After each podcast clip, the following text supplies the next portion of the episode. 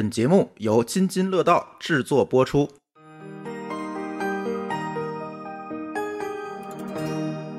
各位听友，大家好，这里是津津乐道，我是朱峰。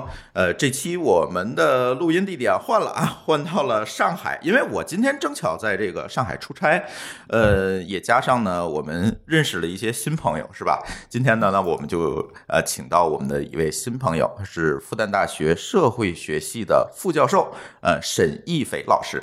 这个朱峰好，这个听众朋友们好。嗯呃，哎，沈老师，你可以给大家介绍介绍，呃，这个社会学系到底是您是在研究什么的？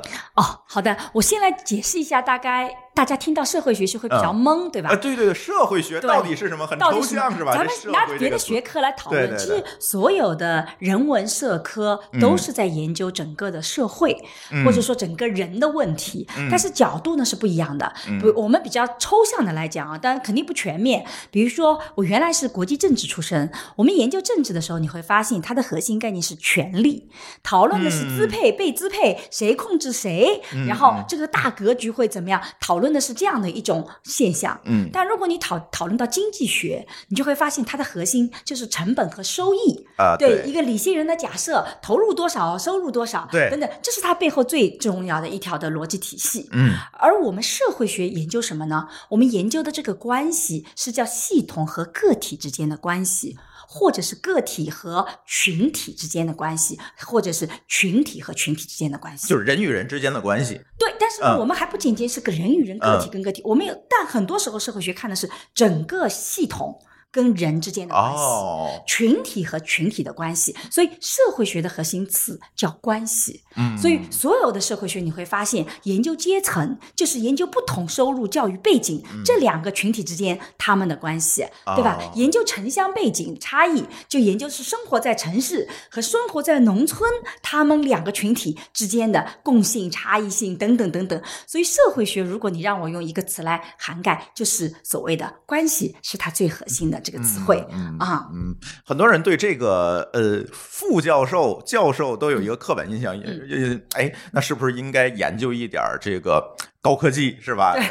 研究一点什么嗯。啊生物材料，像我们上期的我们那个学化学的女博士聊的是，哎，我怎么去做这个呃石墨烯，很厉害的那种。呃，但是这个呃人文学科的这个副教授，其实我们更多的就像您刚才说的，研究的是人与人或者人与组织或者组织与组织之间的这种关系。关系对和问题。其实我们做社会学啊，有的时候觉得挺悲催的。啊比如说你遇到一个人，他研究石墨烯研究了十年，嗯，那他讲的东西你就会很崇拜，因为你一句话都插对对，不上。不明觉厉。不明觉厉对吧？然后你就觉得他就是专家对。我爸研究家庭十这十几年了，对吧？嗯但由于大家身边都有家庭，其实我们背后有非常复杂的理论体系。比如说，我是做个体化研究出身的，我们称作 individualization，、嗯做的是第二现代性这样的东西。你这些词听上去啊，也觉得有点玄乎。但我一谈家庭，就老有人跟我讲说：“沈老师，我们家不是这样的。他就可以来挑战、嗯你的观点是不啊对的，对你知道吗？因为每个人都有每个人都都有同感，都有接触，对对对。你如果一个石墨烯，你说不对，这里面某一个材料，我们家不是这么用的，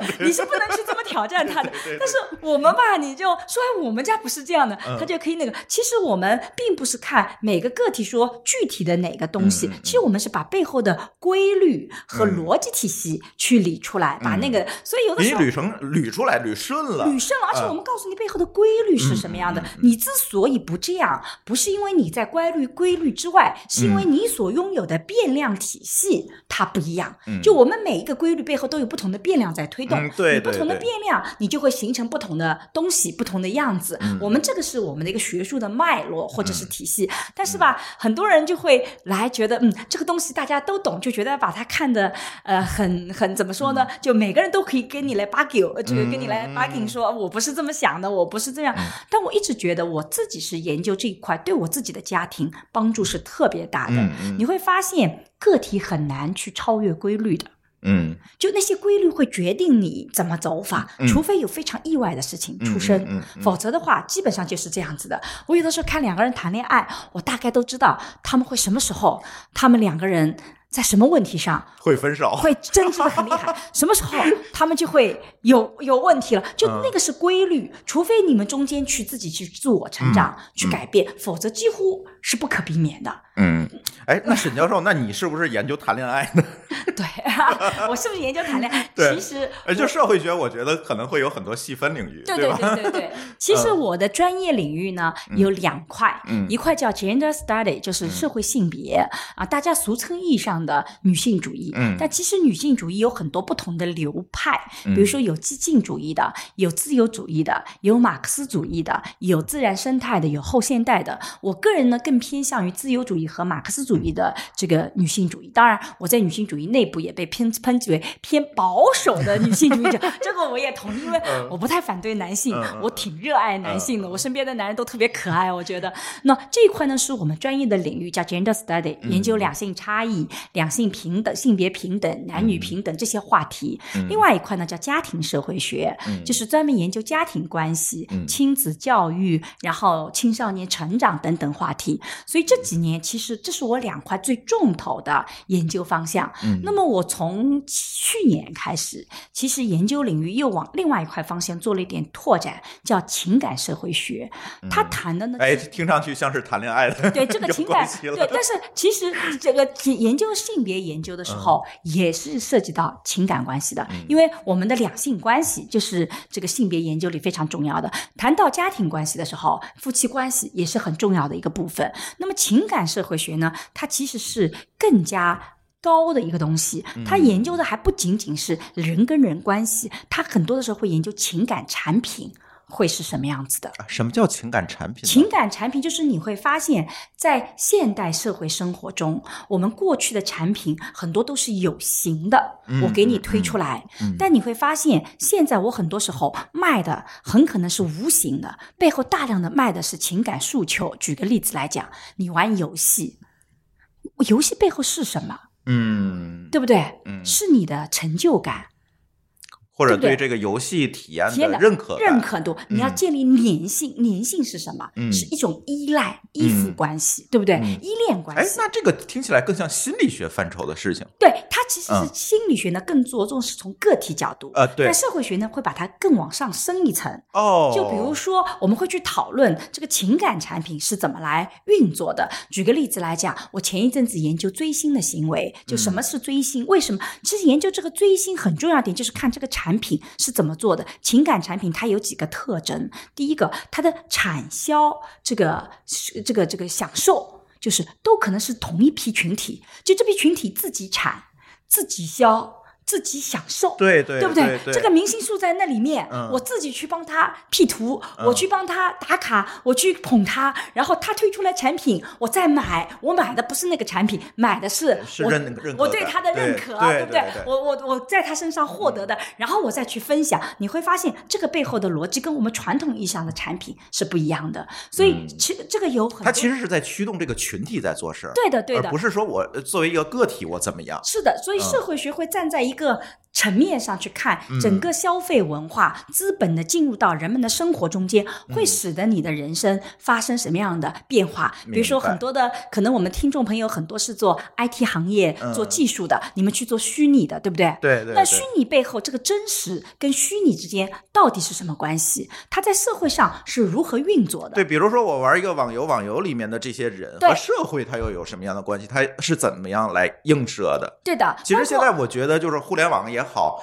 呃，一些互联网的社群也好，它现在就慢慢的变成了一个社会的映射。它跟早年间的互联网不一样，早年间可能都是精英群体对，它映射不到社会上。对的。现在大众的群体渗透率提高之后，大众的群体进来了之后，现在互联网上的这个虚拟世界，这些人的的。这个之间的关系也好，这这个呃大家讨论的这个氛围也好，往往和社会上是有一个映射关系的，但它又是超越社会的。是的，那么嗯。你看里面的所谓的，当你说超越社会，嗯或或者是虚拟的时候，嗯在我们社会学上，其实我们就不断会去追问这个虚拟虚拟在哪里，嗯它跟真实的区别到底在哪里，嗯背后是如何影响人们的生活方式的？你的所有的概念，你的未来的行为，你对整个群体跟群体、系统跟系统之间的关系是如何改变的？嗯，这个就是我们社会学特别重要的。比如说，我们常常说虚拟，可是如果我在打游戏的过程中间跟一个人玩的特别好，游戏里还经常有结婚。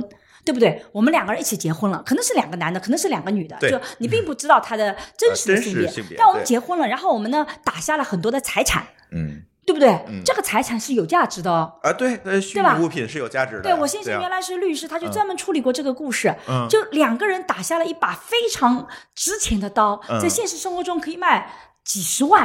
嗯然后呢，突然间有一方过世了，啊所以呢，这个有没有继承权？对他的嗯配偶有没有继承权？对还是说他游戏里面的那个配偶，那个配偶更有继承权？对，这个时候你就会发现，真实和虚拟它其实是会被打通的。嗯，所以这个对未来社会嗯会产生非常大的变化跟冲击，嗯人们对于真实虚拟的想象都会改变，而这一点会极大的改变你的生活。从我嗯情感角度来讲，这会极大的改变你对情感的想象和对情感的处理。这就是为什么这几年来，你看我今年您也知道跟新事项合作这个爱情课，就是我们其实很爱情课我我抢先收收看了一下，对吧？对对对，嗯我觉得蛮有意思的。今天请到这个沈教授，其实也是这样一个原因。我们是希望说，因为我们的这些听友们都是这个呃程序员，嗯。啊，或者是叫开发者会居多，对。然后男性的朋友居多。上一期我呃我们听友可能知道，我们那期节目叫呃直男怎么样为女朋友选礼物，那期节目引发了在小宇宙上可能都快上百条评论了，啊就是大家在讨论这个问题，有女生有男生在讨论，嗯女生说这帮直男太不靠谱了，然后男生说这帮女生怎么这么作，对对吧？这个矛盾冲突其实哎在那期节目里反映的特别特别的明显，对你，你会嗯发现像这种冲突，它有几大部分构成。从我们社会学角讲，嗯第一部分是你的社会本身发展，嗯就是你的社会在不断变迁，你的脑海里的东西会改变。第二个就是技术发展，嗯就你会发现技术会改变我们的思维。为什么很多的 IT 呢经常会被抨击为直男？我经常跟很多女性讲，我说其实吧，你还真不能不接受直男，因为弯的是不会要我们的，我们只能招直的，对不对？那为什么他们直？就是因为当你在技术里面，你会发现你的逻辑关系是一定要清晰的，嗯，你一定是 F 什么什么，嗯然后就怎么怎么样，对对对你不能中间转好多个弯呐。对对，但是你要知道，当你有这种思维的话，他在感情逻辑里完全不是这么一回事儿。嗯我们的感情不是这么处理的，尤其女性的情感表达，它不是那么处理的。所以你会发现，这里面还有两性之间的差异、时代的变化、技术带来的变化，那种种原因就会导致我们脑海里面很多情感的想象、对情感的理解，我们在课程里是称之为爱情脚本。你可能新旧脚本你都是不一样的，所以你会有很多的冲突，很多的问题。这个并不是说遇到了渣男、遇到了渣女，不是的，是因为我们面对差异的时候。我们不知道怎么去处理，我们觉得对方跟我不一样，就变得让我很不能接受。但这个世界在未来，它一定是多元的，差异是越来越多的，嗯而不是越来越小的。所以，我觉得所有你处理的能力，其实都在处理差异的这样一种能力，怎么去操作法。那我们社会您说的这个差异是男女之间的差异，还是群体与群体之间的差异？我们讲的这嗯些差异，就是说，其实男女之间的差异没有我们想象中那么大。嗯你的男女的性别更多的是受到别的因素的影响，比如说你的出生背景，嗯比如说你的年龄，比如说你的这个教育背景，比如说你的职业，就这些不同的要素整合起来，你会发现这个差异是变得更大的。嗯从我们很多研究来讲，可能阶层的差异要多于性别之间的差异，但是在情爱关系上的的确确两性的脚本很不一样，两性发展的自我速度很不一样。嗯，这就导致我们两性其实，在两条不同的路上，情感路上，平行线对，它是两条，还不是平行线，它是相反方向的、哦交错而过。嗯所以现在我们看到很多爱情遇到问题的，其实就是你的两个方向是相反的。所以我们就越来越难互相理解。这就是为什么我们看在这微博上看这个各种撕啊，对不对？动不动就是啊你是直男癌，动不动就是你是田园女权。啊，对对对不对对对，为什么？因为你嗯会发现，他们两个群体正好是往两个方向走的，嗯双方背后都有一个对理想生活、美好生活的想象，嗯但这个想象是不一样的，是完全背道而驰的。嗯，每个人都想为自己理想奋斗嘛，对不对？你不符合我的理想的生活模式，那你就是有问题的嘛。所以我觉得从社会学角度，我们去谈爱情，就我跟新世相去合作一门课程，不是从个体角度讲你怎么撩汉，你怎么去把妹。我觉得那个东西啊，其实没有意太大意义。但是这种技巧就是充斥着网络，对，但你要知道，你把住了以后呢，你要知道，你所有虚假的东西很快都会呈现出来。你那个技巧，你用了一招可以用，你第二、第三招再用下去，它就不行了。嗯那你不可能永远永远这么用用下去技巧的，啊你这个也累死了，对不对啊对啊它其实是违背爱情本身的。真正我特别想。做的就是说，社会学它讲的是个宏观层面的背景。其实我们聊到现在，你会发现我们一直在聊社会学，可以告诉你宏观背景。是怎么样的？你面对的生活处境是什么的？那么我自己呢，做情感社会学也好，做家庭社会学也好，做社会性别研究也好，我自己除了把生活升华为学术，做个学术的讨论，出那些专业的词以外呢，我自己还有一个理想，就是怎么把学术翻译为实践。就我怎么把宏观的这些东西翻译成实践？我做的事情是帮助你来做更好的选择。嗯。我们现在都知道，你的人生就是靠你选择来行塑的，嗯。不像过去我们这个 individualization 讲个体化的社会变迁，咱们通俗一点讲就是。过去吧，这个如果你考虑三四十年前，大家想想看，你的人生其实没有太多自主权的，对，对吧？是在被推着走的，被推着走的。对你你你你什么时候去嗯就工作？你要根据你的家庭成分，能不能嗯考大学，是不是家庭成分决定的？嗯对，然后你工这个读书了以后，工作是分配的配的，嗯你也没什么可以选择的，哎对不对？嗯然后你该什么时候结婚也是决定的，呃，单位分的房，对的。然后那个结婚一般都是介绍的，介绍的对不对啊？这个有介绍人，对的啊，介绍的，这就是父我们父母的那一辈儿，对的啊这么一条路走。然后呢，这个结结了婚以后，什么时候生孩子也没什么好选择的，啊就结了婚就生孩子了，啊对不对啊？生了孩子以后嘛，托儿所嘛就是单位的托儿所。啊，对，你的人生没有太多选择的，但是你会发现，这个社会的变化，一个最重大的变化就是，你每一块现在都要你自己选择。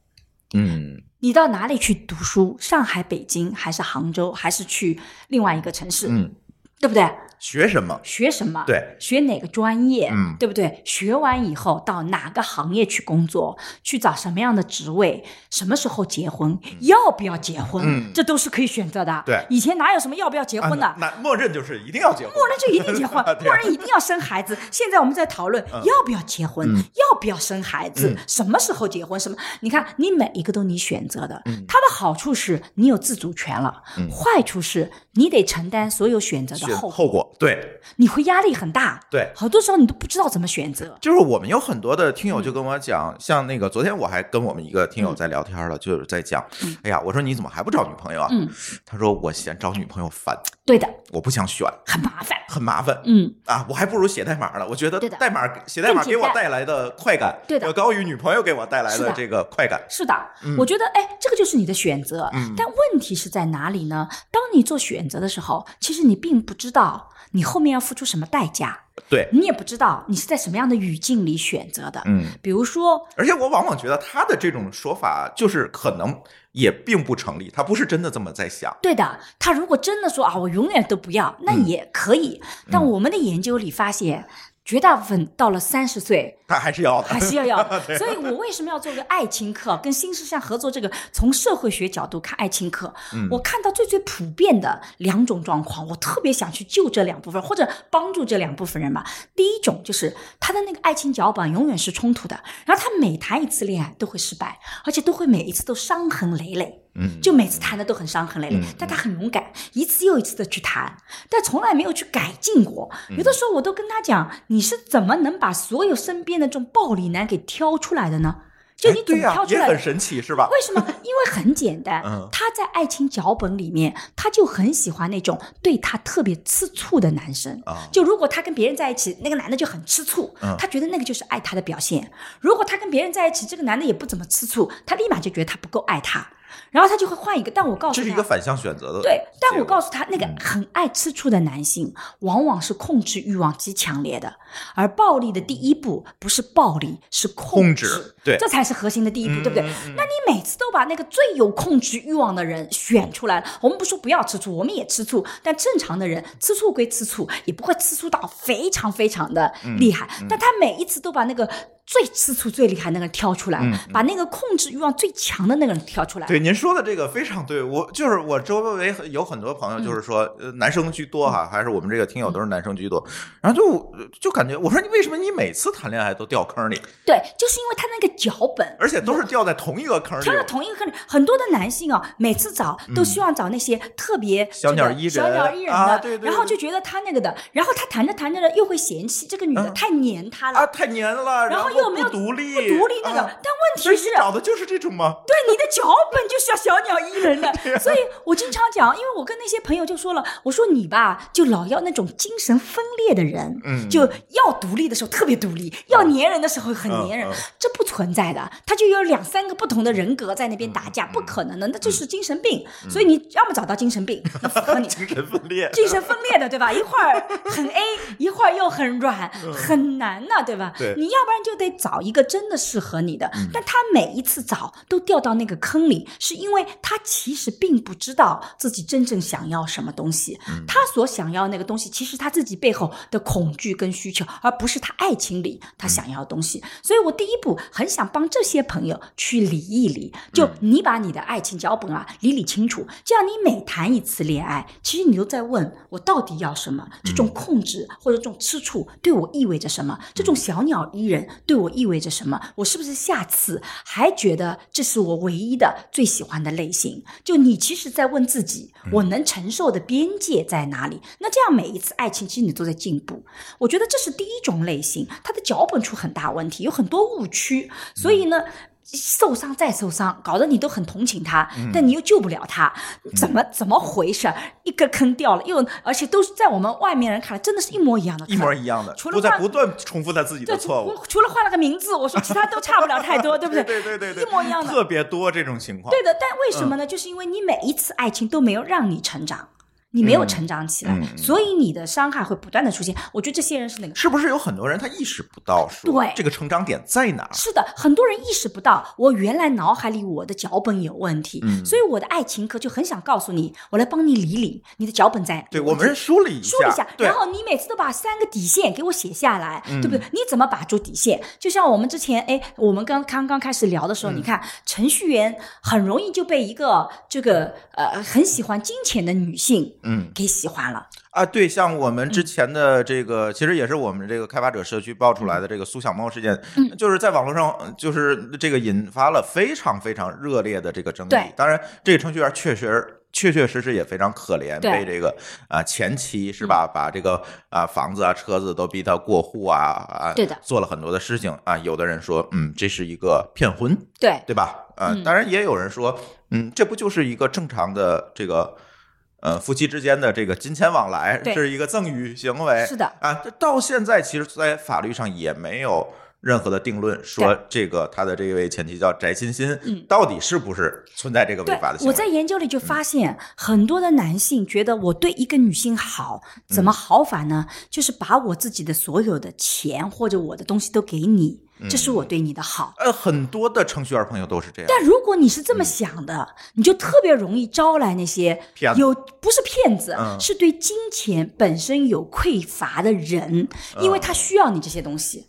对吧？他不是来骗你的，他就对金钱有不安全感。嗯，那你能给他这个安全感，那他就会跟你在一起。嗯那你这个安全感不断的给，不断的给，有一天你就会发现超过你的限度了。而且他的这个作为对方来讲，我相信如果你不停的给，不停的给，给他带来快乐或者认同的这个阈值也会越来越高。然后他就要求也越来越高要高，求会越来越高然后你没有底线，对你没有设定说什么样的底线是我给不了的，嗯你一直在给，一直在给，给到最后你就那个了。为什么你每次都碰到？是因为你的脚本里面你就觉得这就是你表达爱的方式，你没有其他的表达爱的爱的方式的，对吧？你不知道整个别的也是。像那些程序员，他就为了图省事儿，那我觉得这是我图省事嘛，容易的方我最法容易嘛，给你买个礼品，啊买个包，今天买个包，明天买个车，是的，对吧？当你用这种方式的时候，嗯你容易吸引的人就是对金钱有匮乏的，这个就变成相辅相成。这就是我们刚才说的，对脚本其实一的问题。个问题，是，对，所以其实是你是要把底线理清楚的。你在爱情里，你一定要理清你的底线，不是说你不能给，是可以给的，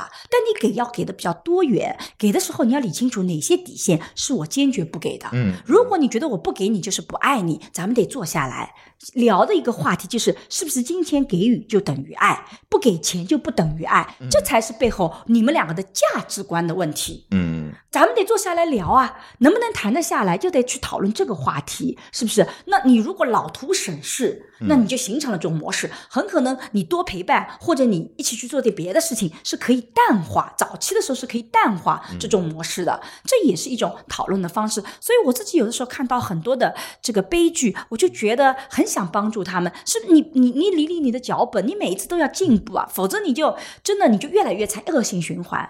但我还想帮另外一类人，就是谈了一次恋爱，失败了，很烦，然后就坚决的不谈了。啊，伤了，伤了，然后呢，很麻烦，啊很你坚决不谈了，对啊对吧？我就说你要一辈子不谈也可以的，嗯但我看到的情况是，你会发现人一过三十岁，其实你是会有很多的，你身边的人都结婚了。哎，你你没有朋友圈子了，嗯。你原来以为你那个独立的快乐生活可以持续下去的，嗯。结果你身边的人都背叛你了，他们都去结婚了，他那个你这个时候需要干点事情，人家今天要带孩子，明天要陪孩子读家长会，你就变得很孤独。嗯。那这个时候呢，你会发现我们在统计学上也会出现这个东西叫追婚潮，就一过二十九女性，男性过三十岁，嗯。咵啦他就结婚了。嗯。但问题是，你在过去的几年里面，你从来没有成长过你两性交往的能力，嗯。没有成长过爱的能力，然后你就结婚了，然后我们就找了一个合适的人啊，觉得他觉得合适的，他觉得合适的人，我们会想象说找个合适的人，大家要求也不那么高，后面的日子会比较好过。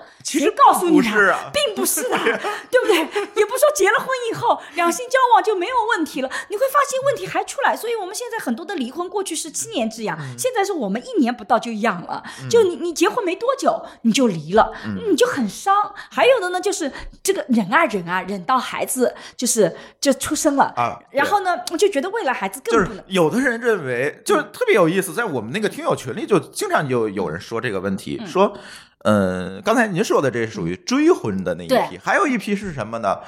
呃，父母治病。对，啊，结婚了，呃，上学时候不许谈恋爱，对。大学毕业你马上要结婚，对对对，没有能力，你知道 怎么结婚？我我我说你们这些父母是怎么想？对的，他根本就，如果我们说打网游的话，我们举个例子，你得打怪升级，对呀你自己要有成长，你最终你才能知道你自己最终想想要的什么。是什么？否则，然后呢，你会发现有些人啊，他就也很能忍，嗯一忍再忍，一忍再忍，等到孩子十岁的时候，突然发现过去的十几年人生像白费了一样的，对就什么都没有。对，接下来他们的一个思考就是说，嗯，感情不好，是不是生个孩子就好？对的，然后生了孩子以后忍一忍就好了就孩子又出来了，这孩子招谁惹谁了？然后就各种问题，所以我是觉得嗯，就是其实不管是在婚姻里也好，就是你在爱情里也好，我的那门爱情课并不是只针对女性没有谈恋爱的或者那个，其实我是针对所有想要更好的两性关系的男女的，就你得要成长出这个能力，而且呢，你会发现你成长出这个能力，它跟你的事业是不对立的。就很多人还有另外一种想法，觉得我在这个这个关系上花很多时间精力，我很可能就事业就事业就发展不好了。其实嗯。不是的，嗯。所以我们在这个爱情课里跟新世相合作的这门爱情课里，专门讲到说，其实你的爱情走到十八个月以后就稳定了以后，其实你每天只要谈三十分钟的有效爱情。你不需要谈那么长久的，谁能接接受得了老谈那么长久啊？烦不烦啊？烦不烦的，对不对？然后 爱情很重要，但它绝对不是你人生的全部。但是你要前面是要有奠定非常好的基础。而且我觉得这个您刚才说这种有效的沟通、有效的交往是非常重要的。是的，你怎么去了解这个差异？怎么互动？对不对？哪些该妥协，哪些不该妥协其实是有原则的。那么我们做好了这些以后，每天有半个小时聊聊天，你会发现就很愉快。然后剩下就该干嘛干嘛去了。那你这样的，你的生活就走顺了，就良性循环了。第二个，当你处理亲密关系的能力越强，其实意味着你处理差异的能力是越强的。嗯，因为所有的关系是越亲密，越不能容忍差异。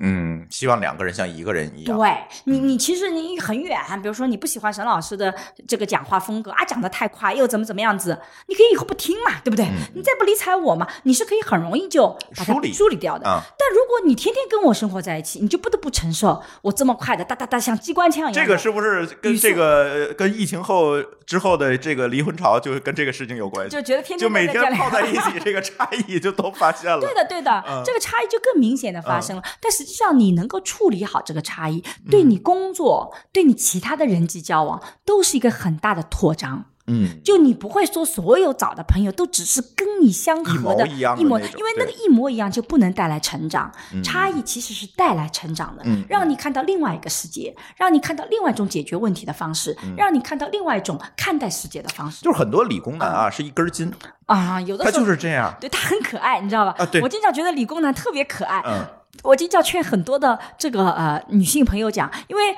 他们经常抱怨的是理工男不够浪漫，对吧？嗯就那个我说，其实他不是浪漫，而是他的浪漫方式也是一根筋的。对他会花很长时间跟你去做一件事情，而且他特别喜欢做的事情是默默的做，啊不告诉你对，到最后一刻告诉你你只快乐了那么半小时，但他可能但是他其实其实自己琢磨了两年。琢磨了两年，对对吧？而且他自己还挺乐在其中的嗯嗯，嗯所以我说你可能是需要第一个是需要这样等待，第二个我说跟理工男谈恋爱，你需要有一双能发现他这种闪光点，他这些努力的眼睛。其实你不断的去肯定他，他就会慢慢愿意表达。因为理工男呢有一个经常出现的问题是，很担心话说多了反倒说错了。嗯，对吧？然后反倒起到负面作用，因为我们很多的女性嘛，就特别喜欢你一句话不对，就是你不爱我了，那个那搞得他就越来越不敢说话。所以我说，其实你要学会怎么跟这样的人交往，你会发现这样的人有他可爱的一面。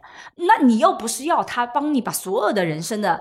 都做掉的了。其实两个人结婚依然是由我、你和我们这个关系的，这也是我们那个爱情课里一个非常重要的板块。那个呃，当时我记得新事项给了我很多的问题做个总结，我就说这一块发现是现在现代爱情凸显的，以前还没有。十年以前这个问题还不还不那么的明显，大家都问的是怎么跟一个人天长地久啊，怎么处理冲突矛盾啊。现在这个问题就越来越突出，就是你会发现这种嗯个体的连接独立意各自的独立意识那个的，嗯。但实际上你它是帮助你去处理这些东西的。嗯。你处理的越好，你其实事业是发展的越好的，没有必要对立起来，否嗯则对立嘛很久，然后突然间没有结婚了，哎呀，我就每次都觉得，哎呀，这个怎么能够帮助这些人，这个不要走到那个泥潭里去？渣男渣女存在，但没那么多。而且啊，这里还存在一个定义的问题，是就是渣男渣女是谁来定义的？什么叫渣？对什么叫渣？这个这个事情怎么来定义？对的，嗯其实是从我的角度讲啊，除了少数真的是人品问题那种对的人品问题，或者是有意识的去骗的，我觉得绝大部分的人都不是渣男渣女能解决的这个话题的，嗯很多时候都是我对同一个事情，我跟你的理解可能完全不一样，嗯，对吧？我可能更多就是三观不合，所谓的。对，就我们对于同一个事情的认识很可能是背道而驰的。然后这背后不仅仅是道德的问题，而是说我们对于什么是美好生活，怎么去实现美好生活的途径是不一样的。那你遇到这样的人，其实很简单，你其实去分辨的，你慢慢就知道了，原来这个类型的姑娘，虽然我很喜欢她的长相或者很喜欢，但实际上长期生活她并不是适合我的。什么样另外一种类型，我可能就可以走出去，也去交往一下，没有所谓的真正的渣女。我这里可以举一个我这边的一个例子啊，就是说我有有一个呃，这个非常优秀的男性朋友，他就遇到了一个所谓的渣女，他就发现就是说呃，他很优秀，然后呢，他在他一直前面忙于工作，然后他就没有没有谈恋爱，也没有那个的，然后到了一定年龄呢，他们就很希望他这个这个父母也很希望他马上结婚，那么他呢决定要谈恋爱了，然后呢，父母就帮他找了一个相亲的一个姑娘啊，他呢看了几个，哎，觉得这姑娘不错，由于他自己条件也很好，他就觉得我找了她，那她应该对我很满意，那我们就可以谈下去了。结果一个月以后，他发现这个女的还在跟别人相亲，嗯对吧？还是特别生气，觉得这个人就很渣。然后我就问他：“那你有没有给对方非常明确的承诺，说我是那个的？”他说：“我跟他说了呀，我我我我准备跟他交往了，就说我已经跟他讲了，是我们是不是可以开始交往？”他说也可以开始试试，但他还在看别人。然后呢，因为他那个那个朋友，那个那个女的，我其实后面也也认识的那个的。然后那个女的跟我讲的是说，她说她永远告诉你说我们要开始交往了，啊但她永远没时间，因为他还是很忙碌的。哦，就是你给了承诺，但你没有任何的行为，嗯所以他觉得这个女的就觉得这都是嘴上的。你只是嘴上的你并没有实际的。对对对那既然你对我也不是那么的满意，嗯那我为什么不去再看看那我再去看看别的嘛，对不对？啊他说，如果他真的想跟我谈，嗯他就应该跟我说要交往以后，第二天就应该来找我吧。他一个礼拜都不来找我，你看，这男的可能觉得谈恋爱是发 offer 的过程。对的，对的，就我跟你讲，我确定了，你看我条件也很好，那我们就应该谈下去了。嗯结果那个女的说，你表面上说同意跟我谈恋爱，你没有任何的行为，嗯我都不知道是那天你不好意思拒绝我。嗯，还还是因为什么别的原因那个，？所以你嗯，看，这个大家，那我们觉得一个女的，女的你在跟别人谈恋爱的时候，同时在交往另外一个，绝对是渣的，嗯，对不对？但是你放在她这个语境里面，我就觉得那可以理解。可以理解，啊对啊是吧？就是说你并没有给给人家去做什么呀？对，然啊后他说他的确是忙的时候会给我个电话，跟我讲说啊，最近很忙碌，我们过一阵子见面。但是他说你永远不知道这是真的还是假的假的。对，然后因为没有实际行动去对佐证这件事那我那个。朋友就说了，我从不说假话，难道他不知道吗？我说人家就怎么知道跟你认识一个月也 怎么知道你从不说假话，对不对？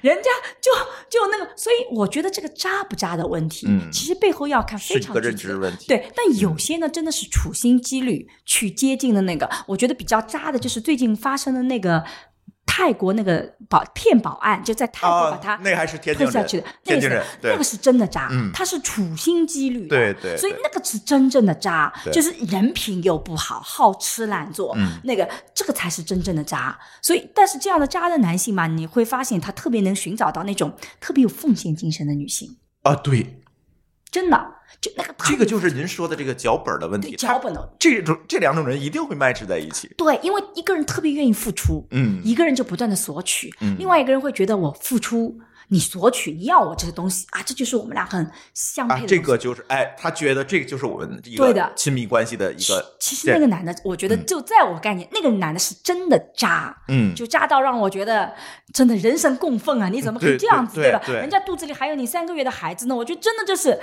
没有人性啊！我现在看到的事实啊，不知道以后会不会事实有反转。嗯反正我现在看到详细的这个报道，我觉得这男的是渣的。除此之外，我日常生活中我觉得遇到真正渣的还真不多，往往是双方都有就是定义的问题哎，对不同的这个道理，就自己不同的想法、啊。嗯，就是我们很多理工男就会陷入到一个误区，就是嗯刚才您说的这个这这个啊误区，说，哎，我我对他挺好的呀，对啊，啊，然后他为什么就就跟我分手了？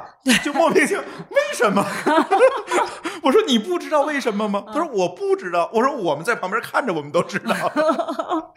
就是他们总觉得我的这种呃亲密关系的表现，我和对方的交往，可能往往会体现在我认为是是亲密关系、是互动的这样一个，是的，而不是说你是不是应该看一下对方是怎么认为是的，所以我你知道，我特别要做这个爱情的课程。嗯我其实讲了一个最重要的道理，就是告诉你，人跟人差异很大，对你跟对方差异很大，对你们脚本不一样。你谈恋爱的过程，其实是在碰脚本的过程，嗯嗯碰模式的过程。就像我们作为做一个商业合作，总归要模式碰一碰吧，我们得天天在一起吧，其实也是需要的。而不是一方发个 offer，一方给你一个指令，对。对方没有拒绝，你就以为他接受了，他不是这么一回事儿。对，很多时候你发个指令出来，我不好意思嗯。拒绝，但不见得是我乐意做的。我我印象中间，我跟我先生也是偏理科男的，学数学出身。嗯。他跟我谈恋爱谈了很久以后，他突然发现，他跟我讲每一样东西，我说还行，嗯。不错。嗯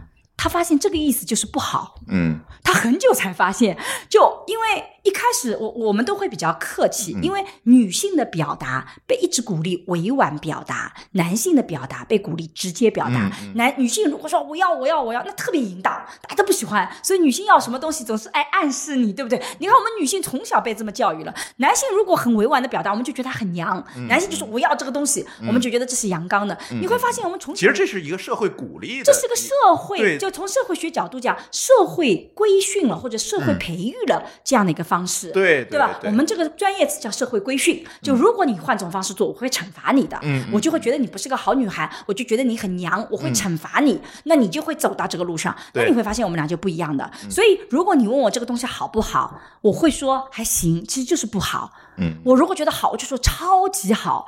他谈恋爱很久以后才发现这一点。我后来因为也是学这个专业，我后来就明白了，我跟我先生交流一定要直截了当告诉他好或不好，他绝对不会 get 到。不行，嗯还好，还还行，凑合。不错，这几个词的 这个区别。所以我跟很多女性讲，真的，你不要以为说他爱你就能区别出来，他没办法区别这个。但同样的，很多男性也不能去理解女性这种委婉表达，它背后不是说对你的不认可，嗯。也不是说委曲求全，还有一个字叫作，对，还有作，啊。他也不是作，嗯。他真的就是被。培养成这样子的，嗯所以你很可能要再追问一下，你真的很喜欢吃吗？如果你很喜欢吃，你说还行，我以后还帮你点这对，个。这才是有一个互动的过程对，这有个互动嗯的过程，我把事实给你拿出来，对吧？你不要评价我是不是下次还帮你点这个。嗯，如果你下次不喜欢，你你告诉我，我那个你也可以直接去表达。嗯所以不要把它简单的看成是作或不作。我其实就想告诉你，大家都不一样。嗯，我得教你怎么去处理差异，我得教你把你脑海里的误区给排掉了，否则明明很多人很合适，嗯那么就错过了。然后谈了几个以后，发现还是前面几个好，对吧？前面一个好，这也是经常发生的嘛，对吧？其实因为你一开始本能的找的那几个人，很可能是很适合你的。就是你是靠直觉找，对，你是靠直觉找的，因为爱情本身是一个感性和理性要相结合的，嗯嗯它的感性其实很起作用的，很适合你。但你一开始的时候没有这样的技巧，嗯你就慢慢慢慢，你就越来越梳理梳理，然后你会给自己非常错误的认知，女的就是做的，女的那个的，你就把那些本来很可爱的、你也很喜欢的女性又排除掉了。那你又没有成长出自己别的能力来，然后那些很强势的女性你也不喜欢。那到最后，你就会找一个既不强势也不那么可爱，然后大家觉得算了，结婚吧。然后你结了婚以后又发哎现很难受，很难受，他他因为他两块都都都没有，你就找了一个非常跟就 match 不上，match 不上的，他可能各方面比较平均，但你又不是个平均主义者，那就比较麻烦。所以我是觉得爱情吧，它特别有意思，我觉得很开心，你会发现人生很快乐嗯。哎，是不是您有的时候会看到这两个人在谈恋爱，然后可能有可能您会认识一方或者认识两方，嗯有一段时间过去之后，你会觉得，嗯，这个两个人会在什么时间分手？嗯，我其实以前做过一档节目，嗯叫《我们相爱吧》那档节目。啊，我知道，嗯对我呢，那个是个嘉宾，但是呢，我们每次出现都几分钟，因为人家根本就不要看我们专家。啊，对对对吧是个综艺节目，嘛有，个综艺节目，然后呢，这里面有一对素人嘉宾嗯谈恋爱，我呢就当时看了他们两个人在一起的理由，嗯我说他们两个长不了，为什么啊？就是。这个女的一直不是很喜欢这个男性的职业，也不喜欢这个男性的长相，但这个男的呢很喜欢这个女的。这个男的是因为这个女的才去参加这个节目的，嗯，所以呢，等于说这个男的一直在追这个女的，那这个女的比较比较比较不愿意，但因为是电视节目，那我们就会去创造条件让他们在一起。那么这个女的什么时候决定跟这个男的在一起呢？是因为节目组把他们拉到了游乐场，他们就要去玩鬼屋啊，玩激流勇进啊。然后在这个过程中呢，这个男的表现的非常勇敢，也去保护这个女的。然后这个女的就觉得突然间被打动了，因为她一直很独立，突然有一个人来保护她，突然间帮她挡水，然后鬼的时候出现就帮她挡一挡，她就觉得哇，一下子就被打中了，觉得可以跟这个人谈下去了。我当时就说：“我说天哪，我觉得他们俩长不了。嗯。为什么呢？因为你会发现，这个女性在打动的那一刻，她所喜欢那个优点，她在日常生活中未来没有的，不会经常出现，不会经常出现，不会经常，但她讨厌的东西嗯。是一直出现的，职业、长相、谈吐，这是改变不了的。这是改变不了的。嗯。但她喜欢的那些优点，她嗯。不是经常出现的，所以我把它称之为基乐优点，嗯。它是优点，它是有这个特点的，它的确有这个好，但嗯你用不上。就是没有办法持续的用这个优点形成一个正反馈。对，嗯所以我说他们这样的关系。他就成不了。就嗯我如果去判断，一定要让我知道你爱上他什么东西，什么东西是你爱他，什么东西是你喜欢他的。我知道你们这两个东西，我大概就能判断你们怎么走法那个的。就我嗯单单看两个人，我看不出来。两个人一互动，你就说那个你看不出来的，因为有的人的模式就是很冷的，嗯，有的模式就是很热的，嗯有的男的根本就不不照顾女性的，像我先生就从来不太照顾你，他就觉得你有什么要照顾，你自己可以自己活得好好的，对吧？这是缺点，但也是优点，嗯他从来不干涉我，对但他会让你去发展，吧？对对，就会比较独立。对你，嗯你找一个时时刻刻很关心你的人，那他就不会去允许你独立发展。所以这种模式我看不出来。但如果我知道你们是起始的初心是什么，我大概能判断你们会在未来碰到什么问题。那这一对我就觉得很难走下去，就是因为他们除非他们两个真的去学差异，能够去欣赏对方其他的优点，否则就很难。因为那个积乐优点，它不能在生活中持续的下去。嗯，你会发现感情很有意思，它就是一个不断发展，但也有重复的地方。就像我们刚刚讲的这个苏苏先生的事情，嗯，你看他一开始的爱是这么给的，他后面其实会不断的重复。对对，不断地对对重复对因为他应该是在这个过程当中得到了一个正反馈，对的，所以他会不再去重复这件事情。对对，但是这个重复，你的底线在哪里？是要讨论的。嗯但有的人给的东西，很可能后面是给不了的。嗯，就像你金钱，你有的时候给不你了那么多。总有余额不足的你时候余。额不足的时候，你就给不了了。这个时候你一定要有警觉性的，嗯就你会给不了。就像你英雄救美，你没有那么多的机会给到他英雄，那你一定要找到我们两个人除此之外的能够其他长期的长期的正向之力，这个就是你在爱情里面非常重要的。嗯所以我们为什么老话都说两个人聊得来很重要？为什么聊得来很重要？就是因为他一天到晚在发生。你对跟一个对人对聊不来，他一直在发生哎，对吧？对他其他的很多优点，他并不见得嗯是在时时刻刻去帮助你的。我我记得以前有一个特别有意思的，我们很多程序员都觉得自己是相对比较安全感的、很老实的。我们以前也喜欢男性是老实，嗯，什么叫人傻钱多死得早？这是对我们程序员的歧视，对对吧我觉得这是刻板印象。对刻板印象，其实嗯我自己是觉得程序员特别好玩，就你跟他聊，他们懂得这一块嗯，其实特别有意思的嗯。嗯尤其他用技术思维，因为我先生跟我聊，他经常跟我完全不一样的逻辑体系，我经常很吃惊。你可以这样子去考虑问题的。他看我看电影也很吃惊，你还能看出电影里后面所含的意思，就是我们互相去欣赏。但是我特别想讲的是说，以前我们都觉得找一个人要很老实，但如果你在婚姻里面真的就需要有个人很给你安全感，那老实可能是起作用的。但很多人他要的不是说你不出轨就可以了，嗯嗯嗯嗯嗯，对不对？嗯嗯如果你的婚姻只要不出轨就可以了，那那你就找那种真的对婚姻特别重视，也绝对那个就会婚姻价值观很强，觉得这个离婚是件很可怕的事情的那个。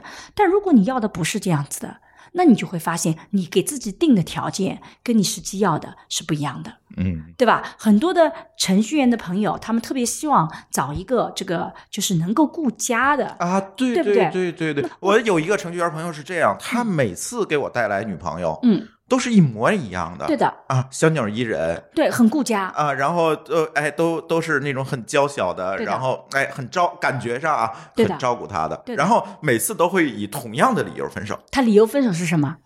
呃。一般会觉得每每次这个同样理由，我会我会觉得就是他觉得哦，他是一个程序员嘛，啊。他去做事情他会比较忙，对。然后呃这个工作起来就就找不着人女的就会抱怨，女的就会抱怨，然后他又觉得这这个时候他就会会觉得这个女生怎么这么不独立？你自己去工作就好了嘛，对啊，对啊，啊，然后就分手了，是的，他你看他找的那个类型跟那个就是这又开始了这个问题，就又开始了这个问题。对对对。所以你早期的时候可能很享受这个版型，但实际上你要独立的时候，他就是没有办法独立的。嗯我以前在飞机上遇到一个四十多岁的男性，那时候我还只有三十岁那个的，他就跟我聊，就那个聊那个，反正就聊起来了。我这个人属于特别爱聊天的，看出来了，看谁都能聊。我就 那个，然后我我经常遇到那种真的，我觉得现在的四十多岁的男性其实很孤独的，就没有倾听他们的声音。所以我其实以前在飞机上、火车上，我经常随便开一个口聊一个天，这些人都特别愿意跟你，因为他就倾诉，跟你倾诉。他讲他的两个人前任太太跟后这个这个这个现任太太，前任太太就是那种特别照顾他好、很黏的，然后他就离婚了。然后他找了后任太太，比较独立，很好。但是他觉得他后任太太有一个特别他不能接受的特点，就是他后任的他现任的太太每次旅游都不跟他打招呼，先跟朋友们说好了，然后就通知他我要跟朋友出去了。他就觉得这确实很独立，他就觉得我作为丈夫，难道你不应该先跟我商量，然后再去跟别人确定吗？哎，我说等等，你不前面那个嫌他不独立吗？啊，那什么什么叫独立啊？独立就是我可以自己做决策啊。嗯。对不对？独立的意思就是我做完决策，我通知你一下好了我通知你一下好了吗？你怎么能？你又没打算跟我去？对，然后他特别有意思，他跟我讲说，他不觉得这是独不独立的问题，这个问题是有没有把它放在心上，有没有把它看成丈夫的问题。我说等等，嗯，这是你的解读。对，在我的解读里，它就是独立的问题。对对，就你会发现，我们会把这些问题变成另外一个解读方式。其实我特别好奇，就是他有没有跟他太太沟通过我对这件事情的意见呢？他他说了，但是他太太就跟他讲，这小事儿有什么好那个的，出去旅游一下而已，他就更受伤了，所以他就得出结论了，你不把我放在心里吗？他现在就像他以前前任太太一样，变成黏成他的现任那个，就是大家的安全感是很有意思的。就如果有一方黏着你，你就会觉得很讨厌他黏着你啊，你就很独立，对吧？但如果一方特别独立，你会变成那个黏的人，因为你的安全感是不足的。所以我说，其实夫妻双方也好，谈恋爱也好，其实我们不断的在找这个平衡点。所以为什什么要去很好的去沟通或那个？但其实沟通也是有问题的。我每次他们跟我讲说，沈老师是不是沟通就能解决一切问题？我说错的。我们在爱情课里，我跟新世相的这么爱情课里，我专门做一个关于沟通的那个概念。我说我一定要把这个课这节课给做进去。我觉得绝大部分的沟通一定会失败，因为只要你沟通的时候想着怎么去说服他，这个沟通就一定失败。嗯嗯，沟通不是这样做的。沟通是说，今天我们坐下来找找，我们俩有没有共性的地方，我们有没有差异的地方，我们俩差异各自不做评判，怎么往前走？所以这个背后，我说我要先讲差异，先讲性别概念，就是怎么不带价值观的去看差异。你只有有了这个能力，你再去沟通，你才能成功。很多人哦，越沟通越。越不开心，到最后我们索性不要沟通了，搁置，对对对，对吧？这个背后其实也是理念。对，有的时候两个人说话就还是我们这个这些朋友就觉得那天过来找我们说，哎呀，我又跟我老婆吵架了。对的啊，然后我为什么呢？嗯，然后说，嗯，我我觉得咱就不说具体什么事儿，回头就知道是谁了。我觉得某一件事情，我我跟他讲，你应该这么做。对啊，人家他说为什么？对啊。我说你这叫沟通吗？对吧？我呃，其实我特别的同意沈老师一个观点，就是说你去沟通，其实是在找你们两个人当中不一样的地方，对，而不是说。你告诉他你要跟我一样，对你也可以找一样的地方，先达成共识。这些我们一样了，剩下我们哪些不一样的，我们怎么改？而不是说我说服你，我沟通的目的，我通知你一下，你把这个给我改了。甚至我就想尽一切方法要你改变，你要不改变，我就对沟通结果很失望。这其实都是有问题的。所以，我我们做爱情课的时候呢，因为当时新世相合作的时候主要是女性，但我一直跟他们讲，虽然我是做女性主义的，虽然我做性别，但我在复旦的课程，我开性别的课程，我在复旦开性别的课程是男男。学生也很喜欢的，就我的课堂里三分之一以上是男性，没有人觉得说男性，恰恰相反，我觉得男性更应该听这些课程，所以我是很鼓励。我是觉得男性其实更对你买了这个课，你可以两个人一起听，或者你自己先学好了。其实男性是特别需要的，因为我们在过去的情感教育里面，其实对于男性的情感教育是更缺乏，非常缺失，非常缺失。对，你不太了解这个九九怎么走，这个时候就出现一个名词叫直男癌了。对的。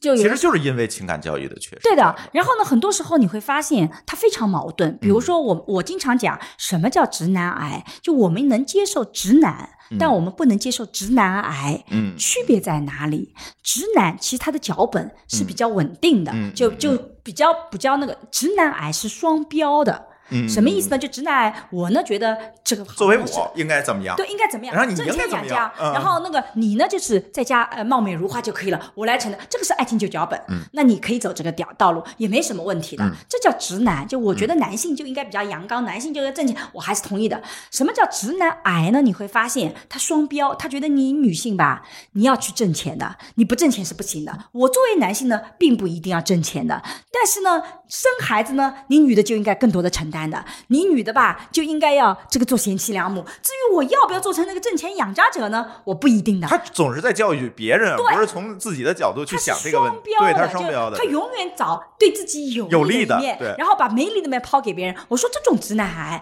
是我们不要，但这个跟直男没关系。其实真正的直男就是有些人比较自私嘛，嗯，什么东西都想好的都想他要，对吧？把不好的责任都扔给别人，权利自己要，只想自己在家里这个时候对这个时候其实又引出另外一个话题，这个跟教家庭教育是有很大的关系的。，跟性别没有关系，对其实对也也跟城乡背景没有关系。我不觉得，就很多人说不要凤凰男，我说凤凰男有很多好的，他家庭责任感非常强，对，他有一个非常稳定的脚本，对不对对对你其实是可以跟他去磨合的。嗯嗯但是我觉得有些家庭教育是很出问题的，就让那个孩子变得非常的自私。其实男女都有。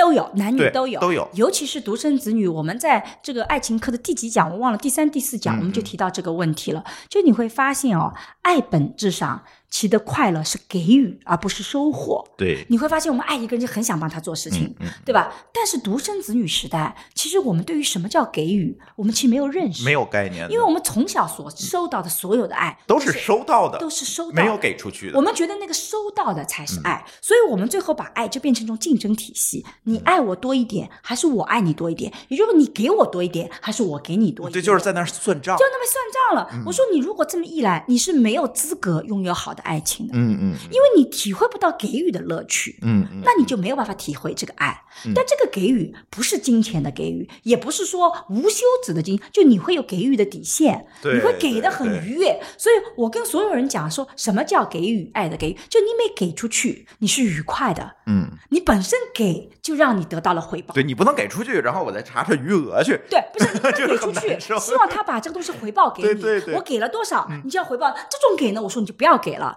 你其实给的过程自己就很快乐，这才是爱本身的魅力。嗯就我很喜欢一个人，我就很喜欢撸撸你、拍拍你，这个也是一种给予。但我并不说你拍拍我以后，你也必须要重新来拍我。我拍你三下，你就必须拍我三下，我没有这想法，对对吧？我拍你过程就是我喜欢的，嗯对吧？我跟你一起聊天，我看着你就很喜欢的，就那个给予本身是快乐，我们得去享受这种快乐。很多人呢，其实在这一块里面，现在能力比较弱一点点。嗯嗯，这个跟确实是跟家庭的教育有很大的关系其实跟什么直男癌啊对这种东西，但其实我觉得，这个就是这种社会上的有很多的这种名词定义。刚才我们讲了很多哈，是的渣男、渣女直男癌，对的啊嗯，种种。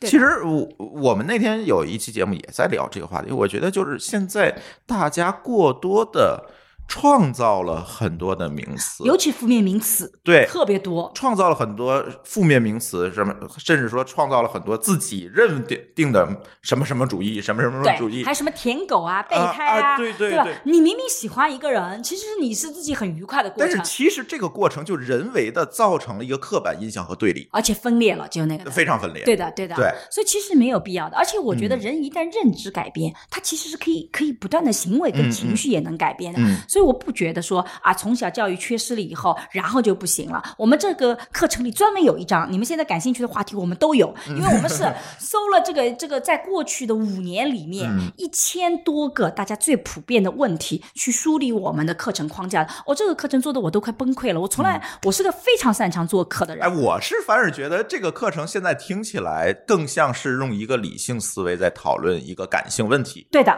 其实是个非常理性的。然后我希望在理性的过程中让你保有感性。我们专门也有一章讲教你怎么保有感性的。就我所有理性的目的是让你去找到自己感性的那一面，啊，对，去保护你感性的那一面。最终还要收敛到这个感性上。对的，你你要知道自己想要什么，什么嗯是能让你快乐的。我觉得这个是非常重要的。在那个几个月里面，因为我觉得我以前做课很快的，比如说我做家庭教育的课，我可能两周就能做十节课出来。嗯，这个课足足做了五个月，我真的是很痛苦、啊。一一方面是因为要把这些东西都能够做成体系性的那个，嗯第二个呢就是他们新事项做可以很厉害的，不断的问嗯每一每一节出来的问薪资在哪里、嗯啊。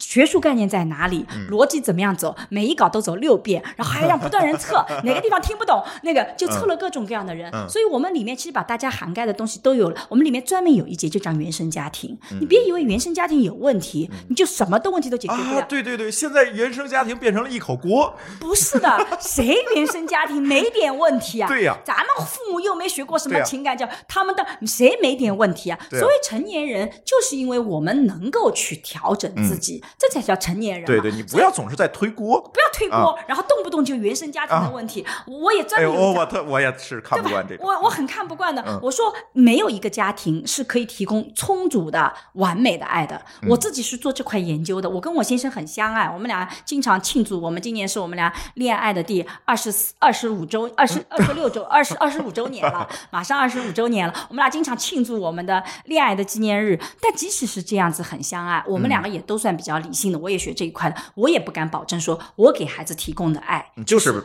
一定百分之百没有问题完全没有瑕疵的，不可能的，不可能的，，你总有遗漏的时候，嗯我也有情绪控制不住的时候，而且我是个属于情绪比较直接的，而且我上这个课我也跟大家讲，没必要说很多的控制情绪，没必要委屈自己，我在日常生活中也不委屈的。我们这么多努力，不就是希望不要委屈自己吗？然后我你听了我的课，最后还是要委屈自己，不必要。嗯恰恰相反，我们其实在表达自己。那你表达自己的时候，就是会有冲撞的。嗯但这个冲撞是正常的啊，没有一个人能在完全没有负面情。你如果都是好的，这个人是没有成长的动力的。嗯你怎么活都活得很好，你干嘛还要努力啊？人不是圣人是吧？对的，嗯所以我就觉得原生家庭根本就不是一回事儿，它是会影响你，但它是完全我们可以来改变的，对，而不是动不动就你，因为你还有个体意志嘛。对呀，你动不动就啪嗒这个锅就原生家庭背掉了，嗯然后就那个，我个人是觉得，嗯，不要这么做，呃这个对我们来讲没有好处。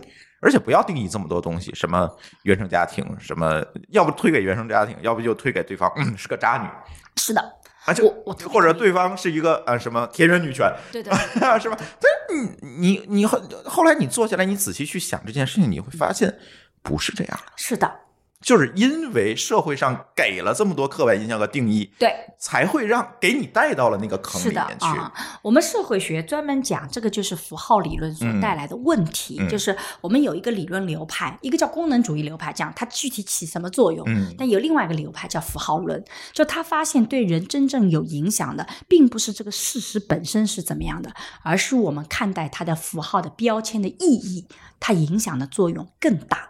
举例来讲，你看到一个人，他可能就是比如说比较呃穿着不那么的精细，嗯他只是一个不太那么爱打扮的人，但如果你贴的标题是这个人比较邋遢，对生活没有自律能力，嗯你就会发现你对这个人的感官一下就破了。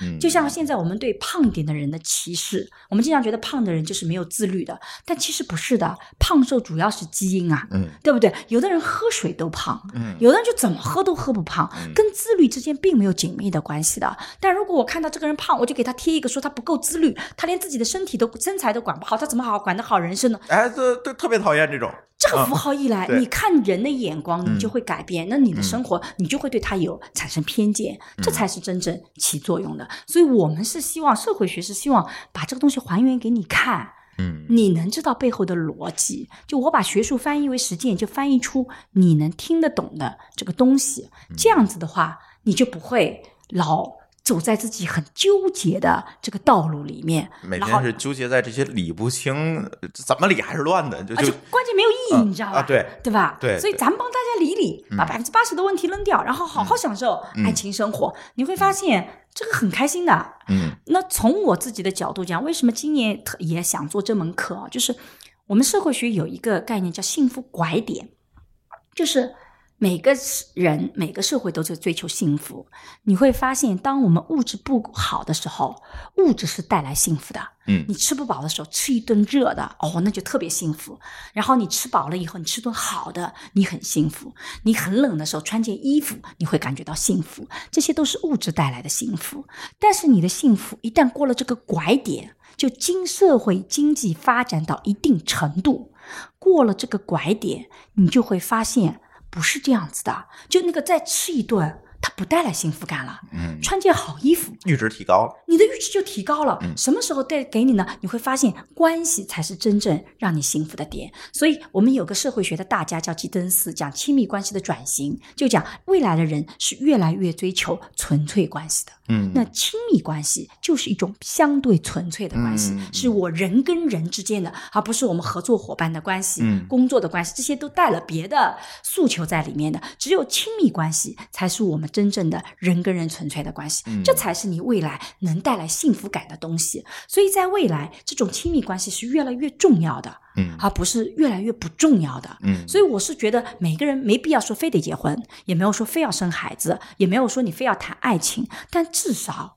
你在长久的人生里面，你总要建立几段亲密关系，你总要建立几段亲密关系，除非你就不想要幸福了。嗯但不想要幸福的人生，那那你还干嘛呢？你还干嘛呢？对不对？你说吃饱穿暖就这点事情，有必要咱们这么辛苦读到大学毕业吗？对不对对对搬砖也能做到啊，对吧对对对所以我就觉得我们家猫都能做到。对，是的。真的，现在我们最低收入都能够使得那个的，所以我觉得其实这个话题是越来越重要，而不是越来越不重要。嗯，这是我觉得很有意义的、很有价值的一个点在里面。嗯，是。是，节目最后还有一点时间啊，其实想请沈老师给我们这些理工男们支个招儿。嗯，如果想发展一段这个亲密关系，嗯。想找一个嗯自己满意满意的女朋友，嗯。刚才其实我们已经聊这么多了，那能不能简单扼要的告诉大家，你首先应该做什么？首先应该听沈一飞老师的这门课，把爱情脚本一定要理一理，不理的话就觉得。然后理清脚本以后，其实我们在课堂里面也也有课程的最后也会讲，就是说有一个彩蛋专门来教你那个的，就是说你理清以后，我们专门里面有一节课叫不是找 Mr. Right，、而是排除 Mr. Wrong。啊，其实你没有办法找到跟你完全合的人，但你一定要先去理理哪些人是你完全不喜欢的，嗯嗯这是你第一步做的。对你第二步要做的事情是、把这些人从你的朋友圈里也排掉。你的你的微信拿出来，所有不符合这个就是跟你底线相冲突的这些人，你就可以拉黑了，或者你就不用睬他。剩下那些人，你第一步做的不是谈恋爱的事情，是学会怎么跟人形成链接。你怎么先去交朋友？异性的朋友怎么交？人首先是需要链接的，对，你先去学会交朋友，怎么跟人家聊天，怎么跟，这是第一步。对。然后在这个过程后面，你会发现爱情会随之而来，你就不断的成长。你可能谈个一次两次，很快到第三次，你就很清楚的知道我想要的是什么，什么样的人他就是适合我的。这个时候才是爱情合适的时机，而不是从一开始就说沈老师给我一招，我马上就找到合适的人，这个不太靠谱。没有一招鲜，没有一招鲜的，这个所有专家告诉你，我就觉得这个特别不靠谱，他又不知道你的情况，怎么可能一招走遍天下呢？哪有这样的武功啊？没有的，对不对？所以我觉得第一步其实做的是把你自己理一理，你不知道自己想要什么时候，先把不想要啊，我帮沈老师翻译一下，就是你想找到一个嗯合你心意的女朋友，首先要学会在微信上拉黑人。对首先把你不千万不坚坚决不要的人，先去给他拿走。然后第二个，你学会跟那些不用拉黑的人形成链接，然后你才能找到什么是你想要的。在这个过程中，也能学会如何沟通，是的。如何互动，是的。对吧？是的，嗯，所以我就觉得，我就很想帮大家做到这个事情。想。找女朋友，先学会跟人打交道，对呀、你都不跟，所以我经常就是那那种闷闷的那那种理工男，就很难找到一个合适的女朋友的原因，就是其实他本身跟人打交道都很勉强。很勉强，但实际上你是可以走出第一步的，因为当你把那些 wrong 的人排除掉了以后，我们再用里面怎么看待差异啊，怎么沟通啊。等等的方式，嗯你再去，我觉得这个没有想象中那么难。然后你很可能会遇到真的，他也能欣赏你的人，就这个是对对对会出现，的。然后就是这个卖互相 match 的这个过程。如果对方那个人也听了沈老师的课，那就太好了。他也用这种办法来找，那你们就会能够对的，更高概率的碰上。是的，对。呃我觉得其实这个世界上适合你的人，绝对嗯不是只有几千个人，嗯。其实特别特别多的。嗯。但是我们课程里也讲个理论，如果你是说提了很多要求，你一乘哦，每个要求乘上零点五，你就会发现你要求提超过四五个、五六个，这个几率就很小了。对，这筛子越来越，小，越来越小，越来越小我们只允许你底。线三到五个 要不然你会把朋友圈全拉黑的。